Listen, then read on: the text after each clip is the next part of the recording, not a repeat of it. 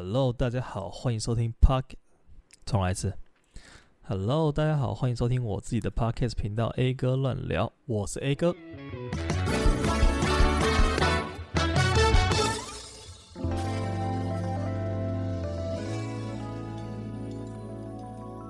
欢迎回到本周的 A 哥乱聊，我是主持人 A 哥。想要讲这个开场白，想很久了。好，总之呢，就是我们这个上一集啊，EP 四十刚上线之后呢，我发现这个后台数据有一个猛爆性的增长。那所谓猛爆呢，就差不多是比平常听众数再多个大概五六倍，甚至六七倍这样子。我自己是觉得，哇，这频道成长的速度也太快，而且也太突然了吧。所以我自己是蛮开心的。就是不管你是新朋友，或者是你是原本就在支持这个频道的老铁儿，就是非常感谢大家的支持。但是呢，我发现上个礼拜我宣布了一个一周年的纪念活动嘛，就是我可能会到时候会办一个抽奖，也不是可能啦，就是我确定会办一个抽奖，只是日期还没有确定这样子。就八月七号的时候，我会从日本回来台湾，然后那个时候，呃，当周我应该就会举办一个直播活动，然后在那边抽出呃我在国外买的奖品，然后送给我们这个听众。那因为是完全针对原本有在支持我的听众。或者是你是新来的听众，就是只针对听众的一个活动啊，所以这个活动并没有在我的任何的这个社群媒体上面宣传，虽然说宣传力道应该也就就那样，但是 就是完全只在这个你有收听这个节目，你才会知道这个活动的资讯的这种情况下，呃，但是我上一集的这个活动办法好像没有讲得很清楚，而且好像有点复杂，因为我上一集在讲的时候有一点不太确定，就那个时候也只是有一个大概的想法，一个雏形，所以说。感觉现在参与的人不是这么的呃踊跃，那我这个礼拜就直接再重申一次，你要怎么参与到这个活动？那我上礼拜是说留言嘛，但我发现那样子好像有点太不精确了，因为有些留言的人他不一定想要参与你的活动，对不对？就是所以我现在就开了一个 Google 表单，就你只要想要参与这个抽奖的，那这个抽奖内容非常简单，就是我会在呃国外玩的这两个礼拜呢，我会买一些。我觉得很好玩的礼物，或者是很实用的，或者很好看的，然后很废的，就是种种，就是有可能拿回来当伴手礼的。吃的可能不太会，因为有这个奇效的问题嘛，对不对？但说不定有些东西，假如说它不是呃很容易过期的东西，说不定也会拿来当礼物之类的啦。好，反正就是我准备几个奖品这样，然后让大家来参与这个一周年的直播活动的时候，可以把把礼物带回家，然后就当做感谢大家的支持这个样子。好，那怎么抽呢？就我刚刚讲，我开了一个 Google 表单，然后这个表单会在这个资讯栏底下，我贴链接上去。然后上一集的 EP 四十我也一并更新了，我现在那边已经有表单的链接。然后呢，这个表单内容非常简单，当然这个内容就跟上个礼拜我讲的意思差不多，只是现在不是用留言的，是直接留在表单里面，我也比较好收集大家的回复这样子。那简单来说，你就是写上你的昵称，然后讲你是什么时候入坑 A 哥乱聊这个节目的。再来就是一句你想要对我说的话，呃，说什么都可以，就不要太攻击性的。我知道现在很多人好像不嘴个两句，好像身体会不舒服这种感觉。但是你绝对是可以说什么 A 哥很帅这种大实话，我是非常接受的。好，总而言之就是这样子，就是大家去填写这个表单，然后就有机会可以参与这个一周年的互动活动。对，然后我非常期待，真的，我非常期待大家可以跟我。就是从我这边把东西拿走，真的是非常非常非常，我很喜欢送礼物的，你知道吗？就到时候礼物一定是非常有诚意。我自己已经有一一些礼物名单了啦，就是可能日韩什么东西比较流行的，然后比较大家哇去的时候感觉一定要买的这种东西，应该会出现在我礼物清单里面。就是你们不要到时候后悔说。干好钱有参加，就是之类的啦。好，反正就是这样。那这就是我这个一周年的感谢自己，非常感谢大家，就是愿意支持我的人。然后，呃，或者是你，甚至是你有曾经推荐别人说，诶、我最近在听一个很小众的 podcast，那你有没有兴趣？就是他叫做 A 哥乱聊，这种。就如果这种这种举动的话，我当当然是非常的感谢你。对，反正就是我要讲什么，感觉有有点语无伦次的感觉。好，不过就是这样啦，这就是我们一周年的感谢祭。那上个礼拜的那个。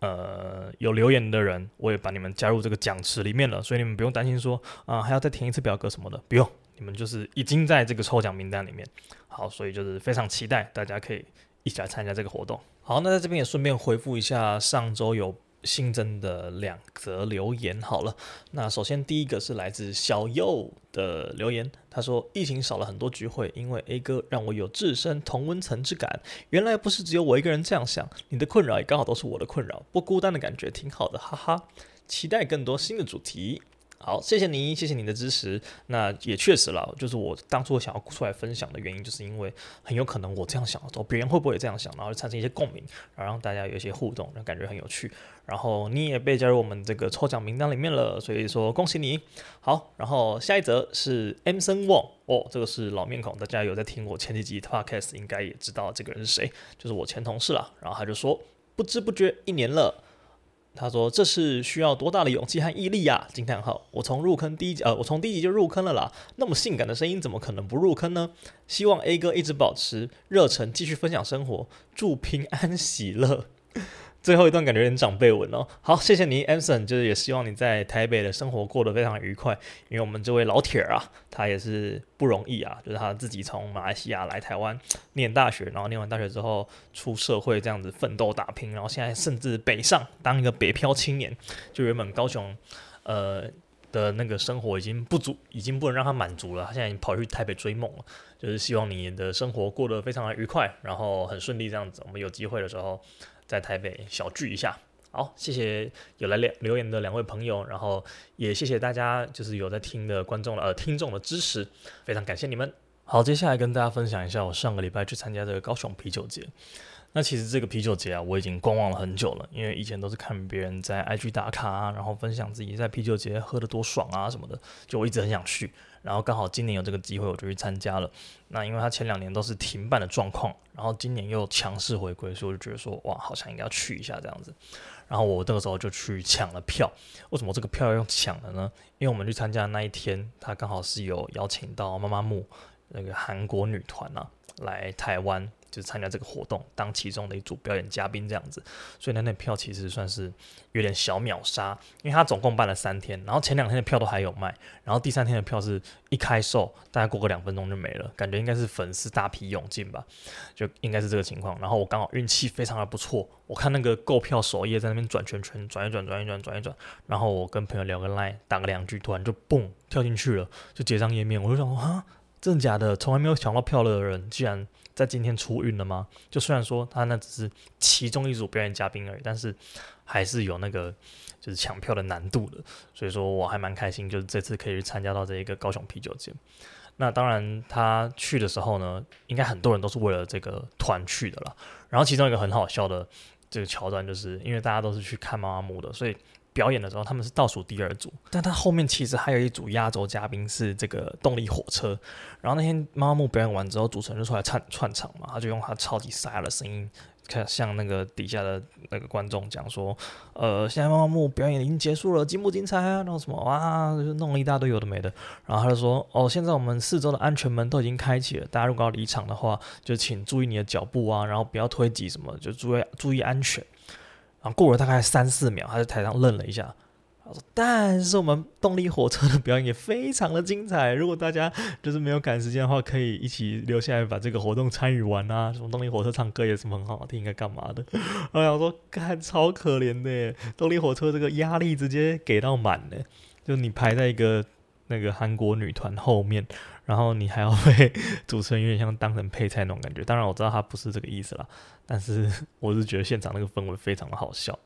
然后我们就是在台下讲说什么，哇，这个动力火车好可怜，他等下上台如果第一首是我很好骗的话，我觉得一定超级好笑。对，总之就是这样。但动力火车唱歌真的是非常好听的，就很扯，你知道吗？就这两个人怎么那么会唱歌啊？就他们在唱一些，就基本上都是。经典名曲啊，什么忠孝东路走九遍啊，然后当啊，啊，当然也有我很好骗啊，就整个是效果拉满嘞。而且他们在上面还会就是跟粉丝聊天的时候稍微自嘲一下，就是什么啊尖叫声什么干嘛的，然后说哦刚刚女团的比较大声哦，就是觉得蛮好笑的，就是他们的效果也非常好。然后那天去啤酒节，我还发现了一个非常惊人的事实，因为他们那天的表演嘉宾其中一组是罗时丰。然后那个罗时丰呢，我一直以为他就是一个主持人，就是老综艺咖、老大哥那种感觉。他可能地位跟台智源五五开的那种感觉吧。好，反正就是我一直以来都不知道他其实是一个歌手。我知道他有唱的歌，大概就是《感冒用丝丝》那个主题曲，你知道吗？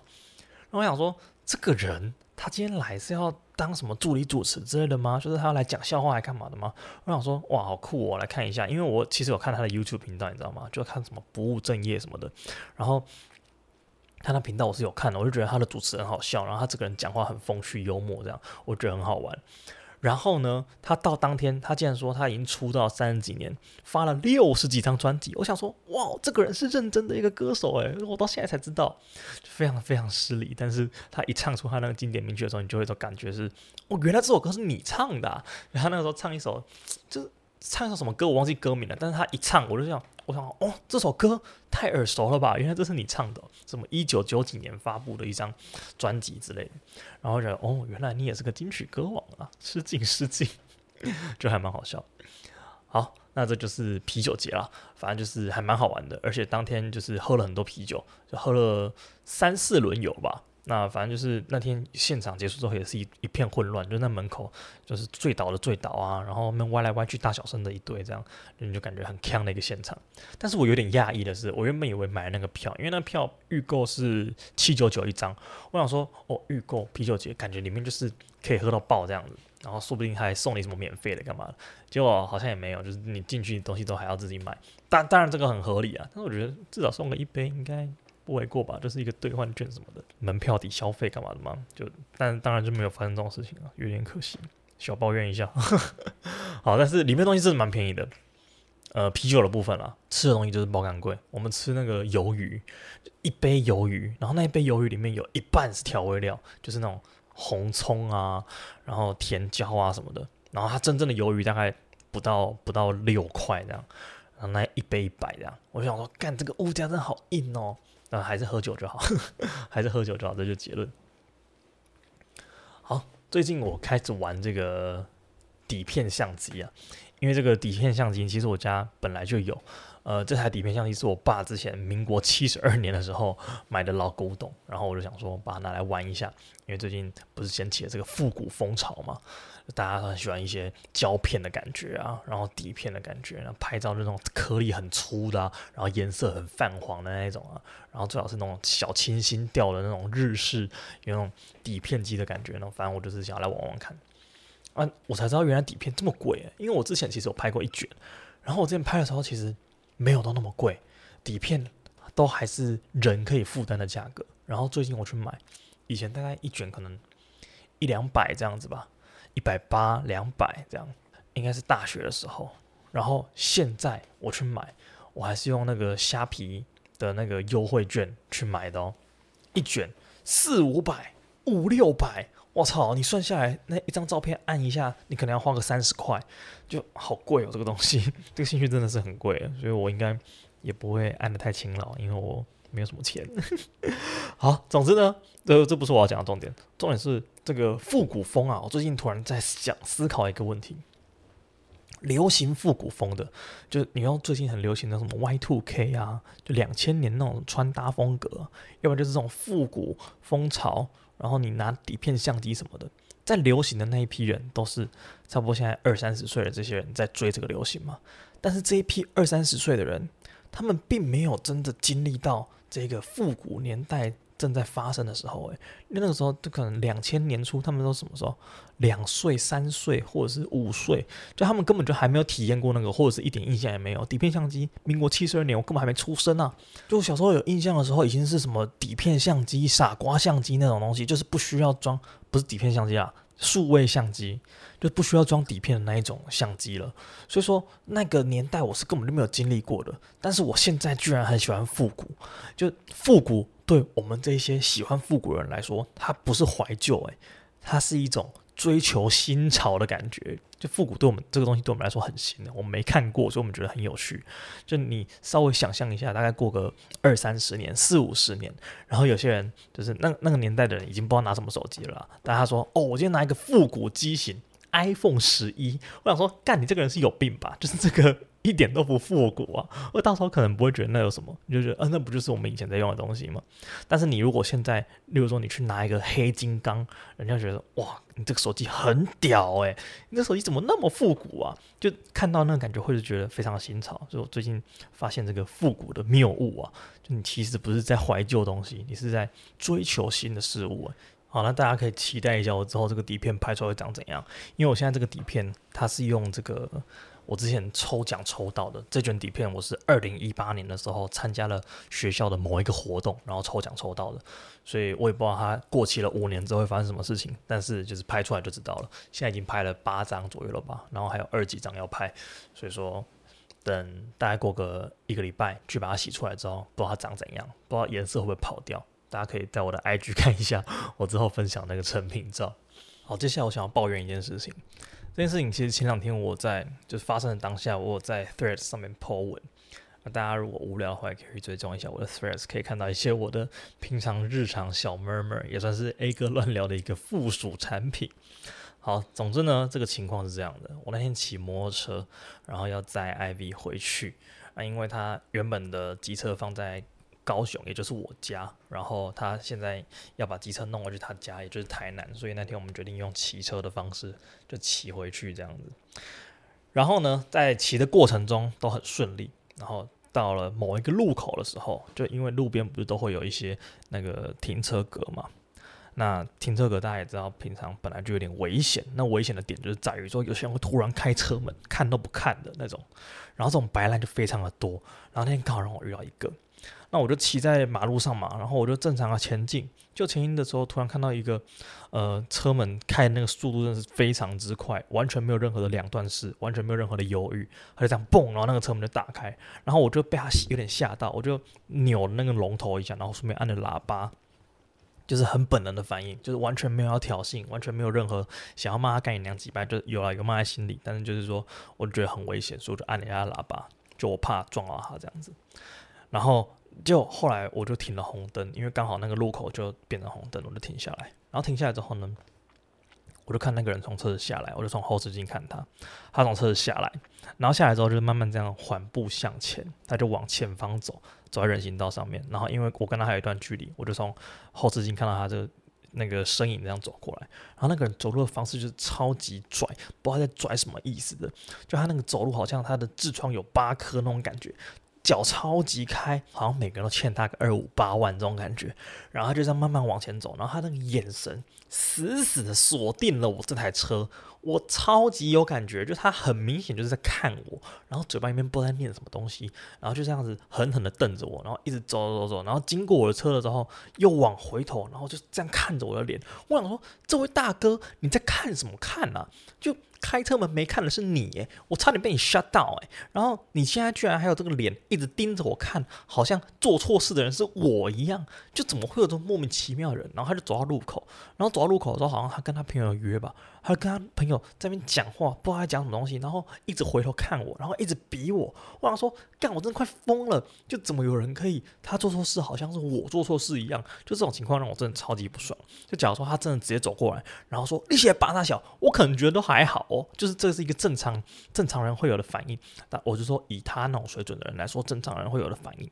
但是他就是在旁边一直对你指指点点，你就觉得说。干，这个人真的是好烦哦！就明明做错的是你，你怎么可以这么的呃不要脸，然后理直气壮，好像在讲我错一样那种感觉。然后那个当下真的想说，好想过去给他一巴掌，好过去给他一巴掌。但是我很怕他有枪了，所以我就最后打消了这个念头。然后后来也绿灯，我就骑走。我就真的觉得好不爽哦！就台湾不只是行人地狱吧，我觉得整个交通都超级地狱的，就包括你那个。呃，我们那个机车在骑的时候，很容易遇到一些突然开车门，要不然就并排的三宝啊，然后要不然就是有一些人看都不看给你转过去的那种，也是一堆。或者是看这个高雄骑车真的超级危险的，就你好好的骑在路上，然后你还要被别人这样子暗算，然后暗算完之后他还会搞得好像是你错一样，我真的是那个血压大飙高，超级不爽的。然后就让我想到，最近大家不是讨论度很高的那个行人过马路要停让的这个法规上线了，不是吗？其实这东西老早以前就有了，只是现在把罚则提高到六千块，然后大家就开始吵到吵到一个不行啊，就想说，呃，他们走路走那么慢，然后如果要等等他的话，我们的车不是都不用过了吗？对呀、不然嘞？不然你想过是吗？就我在国外之前，我去那个美国，然后我去日本玩的时候，我过马路的时候，从来从来都没有想过要停下来让车子过。就是人家讲了一个笑话说，你如果在日本看到有一个人过马路的时候，他先停下来让车子过，那个人就他妈是台湾人了，就超级莫名其妙。那边的人大老远看到你，他就已经停下来了。我那时候在美国，我是租车，然后美国租车。就是他，你一定要遵守他们法规嘛，因为你知道他们的罚单金额是非常高的。他们路口那个停止标志，很多路口是没有红绿灯，就只有一个停止标志。然后他们停止标志的规则就是先停的先走，就你看到停止标志，你停下来，然后对向有一台车子过来，如果你比那台车先停下来的话，你就可以先走。就是这规则就非常简单，就不会变成说干老子快，我先过，那你他妈在旁边等，慢慢等吧，你就这种情况就不会发生。然后遇到行人。你一定是保持一个超远的距离，你根本连动都不敢动，好不好？谁在那边跟你什么？呃，他他为什么走那么慢？我会让他，我上班要迟到。你他妈早点出门不就好了吗？就是一群莫名其妙的人，他们原本那个没有停让行人的习惯，然后现在多了一个法规出来要罚他，就好像剥夺了他的自由一样。但你有没有搞清楚，那个东西是你本来就应该要做的？就是这群人真的超级莫名其妙，然后每次遇到我就觉得好不爽啊。但是最近就是受惠于这个法条的大力宣传，其实很多时候在路上真的有那么一丝丝的感觉是，哎，好像我这个路权有稍微被还回来一点哦。就是现在在路上真的有人看到你，他会老老实实停下来，然后有时候还是会遇到一些没有要停下来的意思的人，然后他没有要停下来，我就会越走过去。就我如果判断了他真的是刹得住的情况下，我就会走过去，然后他就会刹一个很大力的，然后我就会盯着他看。我说你他妈在过啊！现在是我的时间呢，我他妈是绿灯呢，不然你想怎样啊？就是这种情况。就是虽然说我还是有点怕自己被撞死啊，但是 我是有感觉到台湾的这个交通正在慢慢的进步当中，就是蛮欣慰的。但是对于前两天那一个那个开门看都不看，然后被我按喇叭之后还要一直看我那位老哥，我真的是 希望你行车平安，好不好？然后未来最好是完全找不到路边停车位。然后上厕所的时候，最好是完全都找不到卫生纸可以用那种情况。好，现在应该是有点气消了。OK，那接下来又是到了我们这个最熟悉的，好吧？最熟悉的推荐美食环节。那这个礼拜的美食推荐呢？其实就是我前两天有去吃了一间早午餐了。我发现我们这个节目好像很少推荐早午餐这个东西，好像都是一些正餐，什么拉面啊、牛肉面啊那种东西的。那这次要推荐的早午餐呢，一样位在高雄，它在十全二路上面，然后它叫做 Moo Moo Kitchen 烘烤燕麦澳式早午餐 O C Brunch）。那这间店呢，其实我不知道什么是澳式早午餐诶、澳洲式的。澳式跟美式有什么差别？因为它看起来就是一个餐盘，然后上面有一些。呃，可能鸡肉啊，然后生菜啊，就跟任何一个餐盘都长得一样，但是可能那个就是澳式吧，我就分不太清楚。然后这也是我第一次吃到所谓的澳式早午餐。然后那间很特别的就是，它还兼一个燕麦专卖店，它里面有很多种那种早餐的燕麦，就是什么加莓果的啊，什么加呃坚果的啊，就之类的，反正就是他们有。专门在卖燕麦，然后好像还蛮有名的。然后他在 Google 评论也蛮高，他 Google 上面四百四十六则评论，四点七颗星。我那时候觉得，哇，这个评价好像真的很不错诶。然后因为听人家讲说，现场的话好像都要排队，或者是都要先预定才有位置。所以我们那天就是因为平日去，所以我觉得还蛮幸运的。去的时候没有等太久，刚好就有位置可以去去吃。然后每个人用餐是一点五个小时。就是他还蛮严格执行这个东西的，因为后面都会有人在等，所以你时间快到，他就跟你讲说：“哦，不好意思，我们今天时间已经到喽。”这样子。然后里面的店的气氛也是蛮不错的，就它就是一个很干净，然后很呃阳光非常充足的一个很舒适的用餐环境。虽然说我们那天因为人多的关系，所以我们是并一个大桌，就他旁边有个什么八人桌、十人桌，然后。我们就是坐在，因为我们只有两个人而已，所以我们就坐在那个桌上，然后跟别人共用那个桌子。但是我觉得是呃没有什么差啦。然后它里面也有很多呃一些很健康的东西，例如什么优格啊，然后会加他们自己的燕麦，然后我觉得吃起来都非常好吃。然后这一间呢，它的价位其实我觉得不算便宜，因为它一个我那天吃一个呃有鸡胸肉的套餐，它那个是什么低脂澳式早餐，然后它就是鸡胸肉送一个面包，然后跟一个超好吃的炒蛋，就有点像欧姆蛋那种感觉，但它是就是散蛋炒蛋，就是看起来滑滑的那一种，然后加上它的生菜，然后还有我刚刚说一杯优格，这样子大概三百吧，好三百多还是三百，有点忘记了。对，反正我后来还加了一杯拿铁，然后就总共四百多块，所以我觉得四百多块这个早午餐，这一间应该算是价位算中上吧。就它不是一个太便宜的选择，但是我觉得东西是蛮精致，然后蛮好吃的。就假如说你是喜欢餐盘的人，它其实里面还有很多更豪华的选择，它有什么澳式大早餐啊什么的，什么就是那种餐盘内容很丰富，然后盘子很大那一种。然后它的那个脆薯也很好吃，我们那天吃了一个脆薯，它是蛮特别的，它有一些有点像培根末，然后一起下去炸，然后有一点点辣辣的，那么五香腥味粉那种感觉，所以说呃整个口感上是蛮特别，然后我蛮推荐给大家一起去吃。那如果你是对他们的那个燕麦有兴趣的，我觉得你也可以全面买个一两包回家试试看，对，还蛮好吃的。然后就推荐给大家这间 Mumu Kitchen，在高雄的十全二路。那大家如果有兴趣的话，再去吃一下喽。那这就是本周的 A 哥乱聊，我们下次见，拜拜。